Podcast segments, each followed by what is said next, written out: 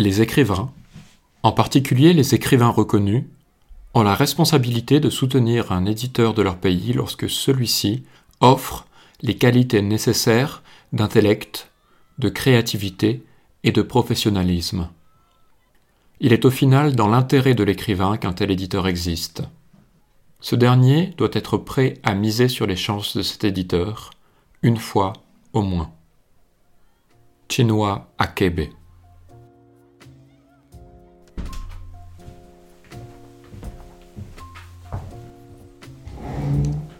Edit Africa, deuxième session. Bonjour à tous, et nous voilà de retour pour ce deuxième podcast. Un peu plus d'un mois a passé depuis la précédente édition, et c'est un plaisir pour moi de vous retrouver. Je voudrais avant tout vous remercier pour votre euh, intérêt pour le podcast et la première édition. Vous avez été très nombreux, pour être tout à fait franc, beaucoup plus nombreux que je ne l'imaginais, à être au rendez-vous pour le lancement du projet. J'en profite aussi pour remercier très très très chaleureusement les partenaires Warscapes, Africa Mediterraneo, Africulture, Publishers and Books et les éditions en toutes lettres. Les liens de leur site internet sont en description du podcast. Je m'appelle Raphaël Thierry et je vous souhaite la bienvenue sur les sessions Edit Africa. Comme nous consacrons ce projet à l'univers du livre africain, je vais aussi en profiter pour passer le mot concernant quelques projets voisins et récentes publications de très haut intérêt. Je commencerai donc par la publication de cet article de l'éditeur écossais Hans Zell. Pour ceux qui ne le connaissent pas, Hans Zell c'est tout simplement le plus grand commentateur et expert du marché du livre en Afrique. Hans Zell vient donc de publier en libre accès une chronologie extrêmement importante, Ingenious Publishing in Sub-Saharan Africa, Chronology and Some Landmarks. Allez consulter ce document, c'est une mine d'or d'informations et vous y apprendrez beaucoup de choses. Je mentionnerai également la tenue du premier workshop de l'Université de Bristol en partenariat avec les éditions Bakwa Books à Yaoundé. Ce workshop était dédié à la traduction et au renforcement des capacités professionnelles des traducteurs en Afrique en collaboration avec les éditeurs africains. Le troisième événement, qu'il m'est impossible d'oublier, c'était l'université de rentrée des éditions Présence africaine à Paris les 26 et 27 octobre dernier pour les 70 ans de la maison d'édition et de la revue Présence africaine. Quelle plus grande institution d'un point de vue symbolique que Présence africaine pour ces questions de livres et de production intellectuelle. Entre toutes, je ferai mention de cette table ronde Traduire pour transmettre qui rassemblait Théophile Obenga, Volé Soyenka, Ngugi Wationgo, Christian Fiupu et Martial Z. Bellinga, excusez du peu. Les liens et les informations relatives à chacune de ces rencontres, publications et événements sont disponibles en description du podcast. Rentrons maintenant dans le vif du sujet. Cette seconde session est dédiée à mon passage à Nairobi au Kenya au mois de juin dernier lors de ce séminaire régional de l'International Publishers Association et de l'Association des éditeurs du Kenya sur le thème Africa Rising, Realizing Africa's Potential as a Global Publishing Leader in the 21st Century. J'étais très heureux d'être invité à cette occasion et j'en profite une fois encore pour remercier l'Union internationale des éditeurs ainsi que la Kenyan Publishers Association pour leur très généreuse invitation. Ce que je vous propose, c'est de vous décrire certains moments forts de cet événement avant de vous donner mon regard sur l'importance de cette rencontre mais aussi certaines remarques que je pourrais formuler et éventuellement critiques, dans le sens constructif du terme, à l'égard d'un tel événement, le but étant toujours d'ouvrir la discussion et de pouvoir engager un échange à partir de ces réflexions. Mais la première question qu'il faudrait peut-être se poser, c'est comment une telle rencontre réunissant plus de 200 professionnels du livre africains et internationaux à Nairobi a-t-elle été possible? D'où vient un tel effort? Et quels en sont les objectifs?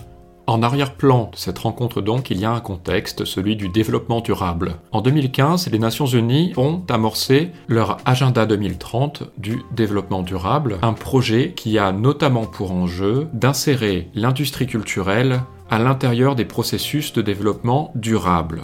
Dans la foulée de cet agenda, les Nations Unies ont mandaté l'Organisation mondiale de la propriété intellectuelle, OMPI, qui a développé un programme, un plan d'action, dit Plan d'action de Yaoundé, pour le développement des capacités de production du livre en Afrique et qui développe depuis un certain nombre de projets dans ce sens. Ce plan d'action de Yaoundé a été amorcé en novembre 2017 au Cameroun. Il a été lancé avec cette conférence qui réunissait un nombre conséquent de représentants du livre des États africains, ainsi que des éditeurs, et des organisations internationales concernées par l'industrie du livre africain. Parmi ces organisations, l'Union internationale des éditeurs était présente, elle qui, dans la foulée, développera son propre plan d'action, en l'occurrence un projet de séminaires régionaux rassemblant des éditeurs et professionnels du livre africain et internationaux, dans le but de favoriser les échanges, le networking, la mise en valeur de projets innovants, le renforcement des capacités et d'envisager et promouvoir le développement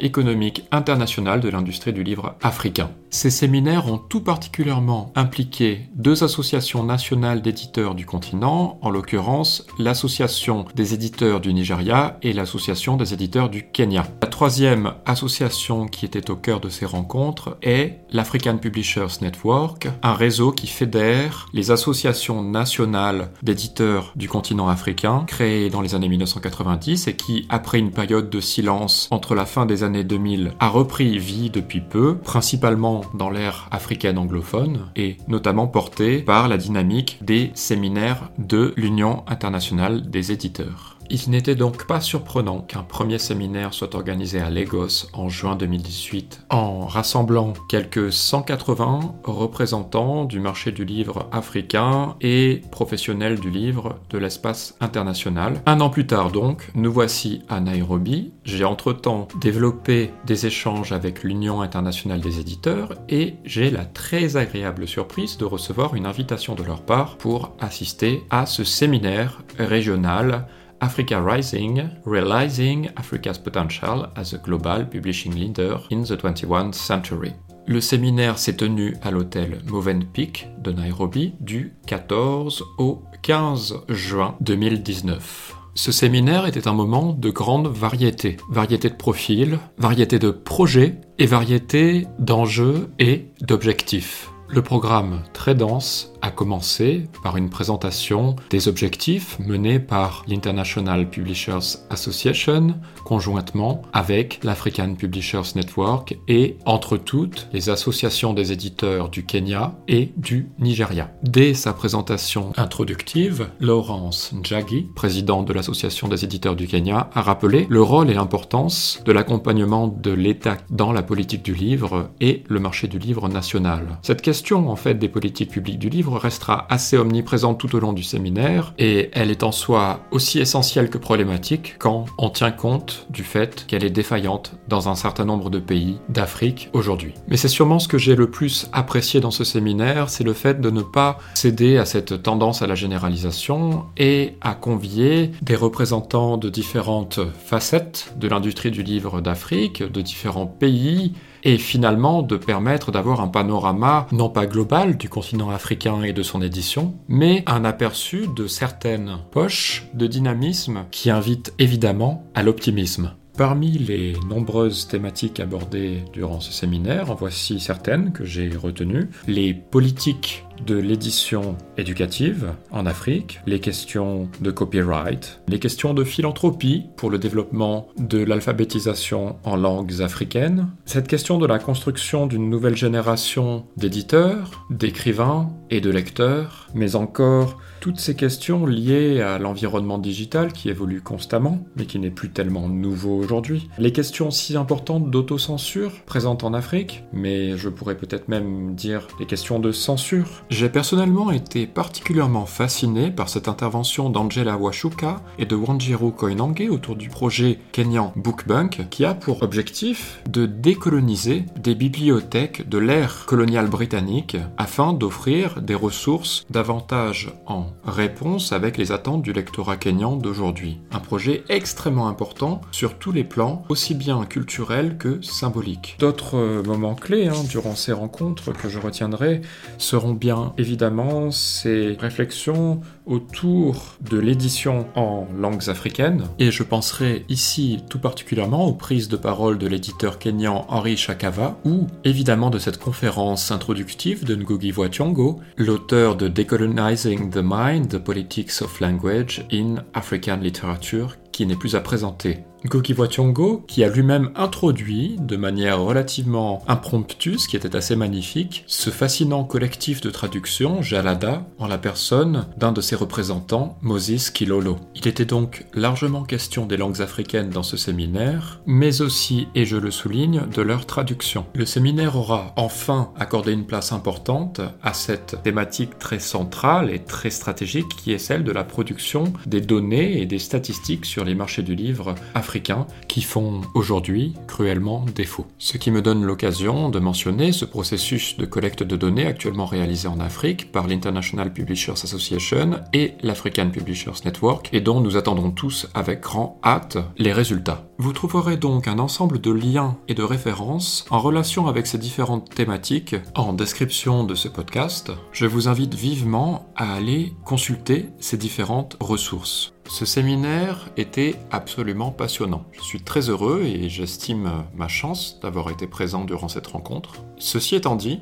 il me paraît tout à fait important de m'interroger, de poser certaines questions dans un objectif constructif sur certains points clés de cette rencontre et sans doute davantage sur ses perspectives. Africa Rising, Realizing Africa's Potential as a Global Publishing Leader in the 21st Century. C'était le titre de cette rencontre. Et quelque part, cette question de réaliser l'importance de ces perspectives me paraît tout aussi essentielle que problématique. Car dans un sens, aujourd'hui, qu'est-ce qui fait que l'édition africaine n'est que rarement considérée comme un leader international du livre? C'est peut-être précisément qu'on la pense d'abord à partir de ces perspectives et non pas davantage sur son histoire, ses bases et son développement présent dans toutes les langues, dans ces différents pays et à l'international.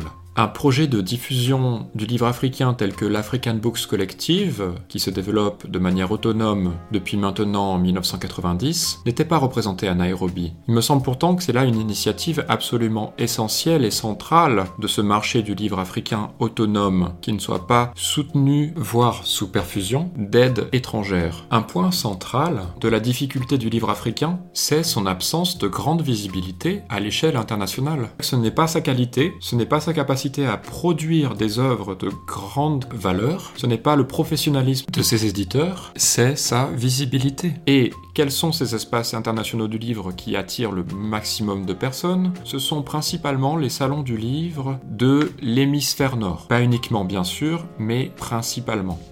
Voilà où je voudrais en venir. Une telle rencontre est un moment clé, fatidique, pour le networking des éditeurs de différentes aires linguistiques. J'ai pu remarquer que les éditeurs représentés durant cette rencontre étaient très principalement des éditeurs anglophones. Depuis très longtemps existe une forme de scission entre le monde africain francophone et le monde africain anglophone. Il y avait bien sûr différents représentants d'associations nationales d'éditeurs de l'Afrique francophone. Ceci étant dit, seuls quelques-uns d'entre eux, de Tunisie, de Côte d'Ivoire et du Maroc ont participé au programme. Le Maroc qui sera le pays hôte de la prochaine rencontre qui se tiendra à Marrakech au mois de décembre 2020. C'est bien que l'IPA porte son regard vers la francophonie. Mais ma question maintenant est, doit-on passer d'un événement très majoritairement, voire essentiellement anglophone, à un événement très majoritairement francophone? La question que je voudrais poser ici, c'est n'est-il pas plus intéressant aujourd'hui de contribuer à ce que les forums du livre existants en Afrique soient justement davantage des lieux de passage et de connexion entre les langues? La foire du livre d'Accra au Ghana, la foire du livre d'Abidjan en Côte d'Ivoire, le festival Writivism en Ouganda, la foire du livre de Casablanca au Maroc, la foire du livre d'Alger en Algérie, la foire internationale du livre du Zimbabwe. Combien d'éditeurs anglophones, francophones, hispanophones, arabophones, de langues africaines évidemment, lusophones, de toutes les langues représentées dans l'édition du continent africain sont présents dans chacun de ces rendez-vous n'est-il pas aussi essentiel de contribuer à renforcer ces lieux d'édition et de networking et de business en tant que hub des relations internationales du livre et pas seulement africaines? Le public international du livre aujourd'hui prend le pouls de l'existence du livre africain à l'aune de la foire du livre de Francfort, éventuellement de la foire du livre de Londres, de quelques événements internationaux qui vont attirer l'attention. Mais à l'heure actuelle, les événements les plus représentatifs de l'industrie du livre africain, c'est bien sûr les événements du livre en Afrique il me paraît tout à fait urgent et essentiel de contribuer à promouvoir ces événements-là et ces lieux de rendez-vous et de passage dans l'objectif et la finalité des rencontres des langues, des échanges éditoriaux, des ventes de droits et finalement d'une meilleure représentation de cette diversité du livre et de la production éditoriale du continent africain, langues africaines comprises. Un autre point qui me paraît tout à fait intéressant, c'est cette question de l'histoire. Quelle est l'histoire des rencontres internationales du livre en Afrique? L'IPA n'est pas la première organisation à coordonner ce genre de rencontres. Avant elle, il y a eu toute une suite de rencontres. Avant elle, il y a eu des rencontres organisées et financées par les fondations américaines, Fondation Ford, Fondation Rockefeller, Carnegie. Avant elle, il y a eu la coopération suédoise, la Swedish International Development Agency. Avant elle, il y a eu l'UNESCO, ainsi de suite et ainsi de suite.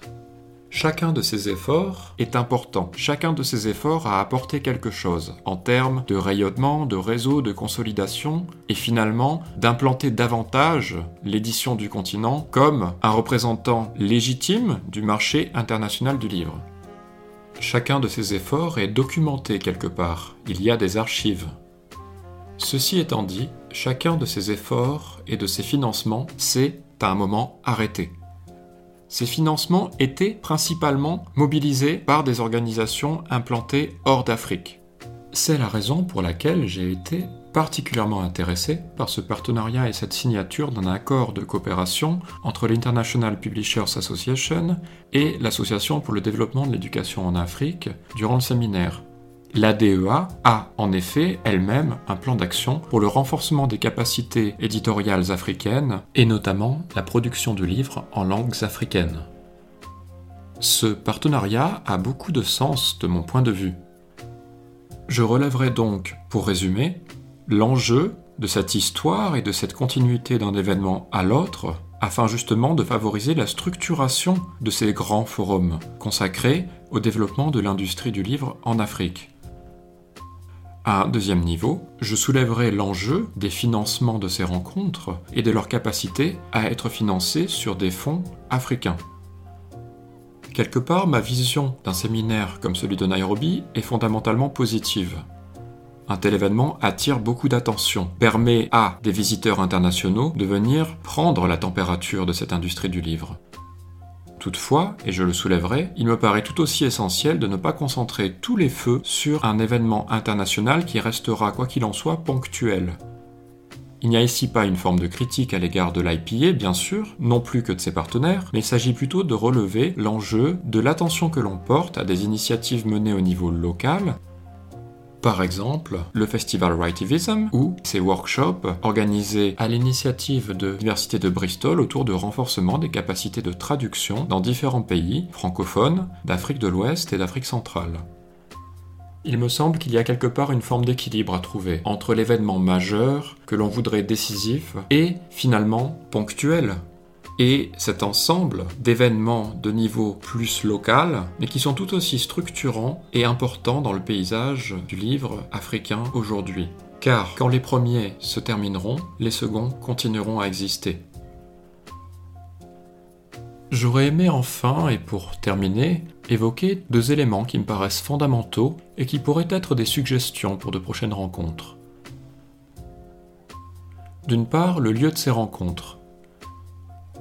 Un hôtel, aussi fastueux et confortable soit-il, est-il l'endroit où l'on obtiendra les dialogues, les discours et même les débats les plus constructifs?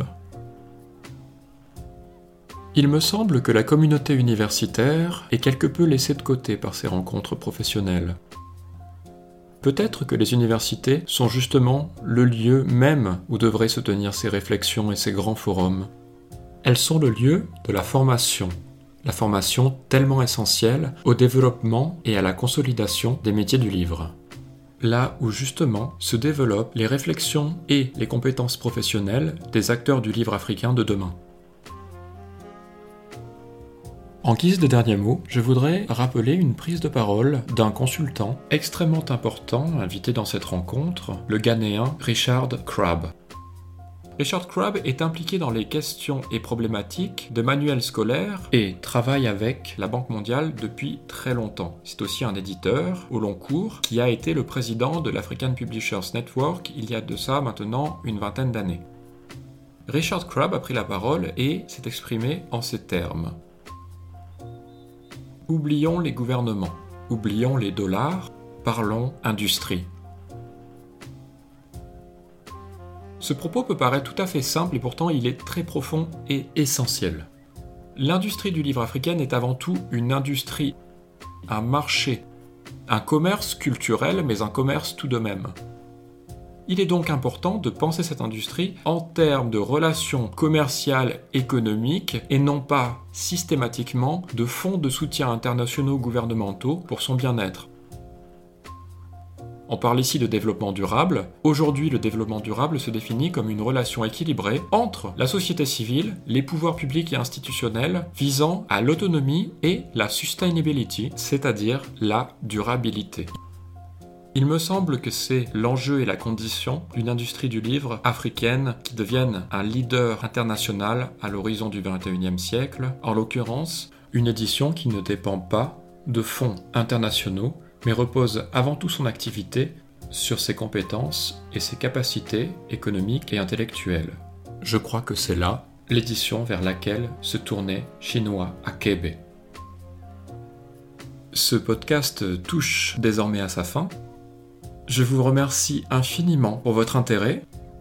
Je remercie une fois de plus les partenaires, Warscapes, Africa Mediterraneo, Africulture, les éditions En toutes lettres et le magazine Publishers and Books pour leur accompagnement. Je me réjouis par avance des échanges qui pourront prolonger cette seconde session. Je vous donne donc rendez-vous sur les réseaux sociaux qui entourent le projet editafrica.com et je vous dis à très bientôt car il me semble qu'il y a du pain sur la planche nous nous rendrons très prochainement en Allemagne et aurons l'occasion de discuter à propos de la foire du livre de Francfort. C'était Raphaël Thierry pour les sessions Edit Africa. Je vous souhaite un excellent mois de novembre. À très bientôt. On est ensemble.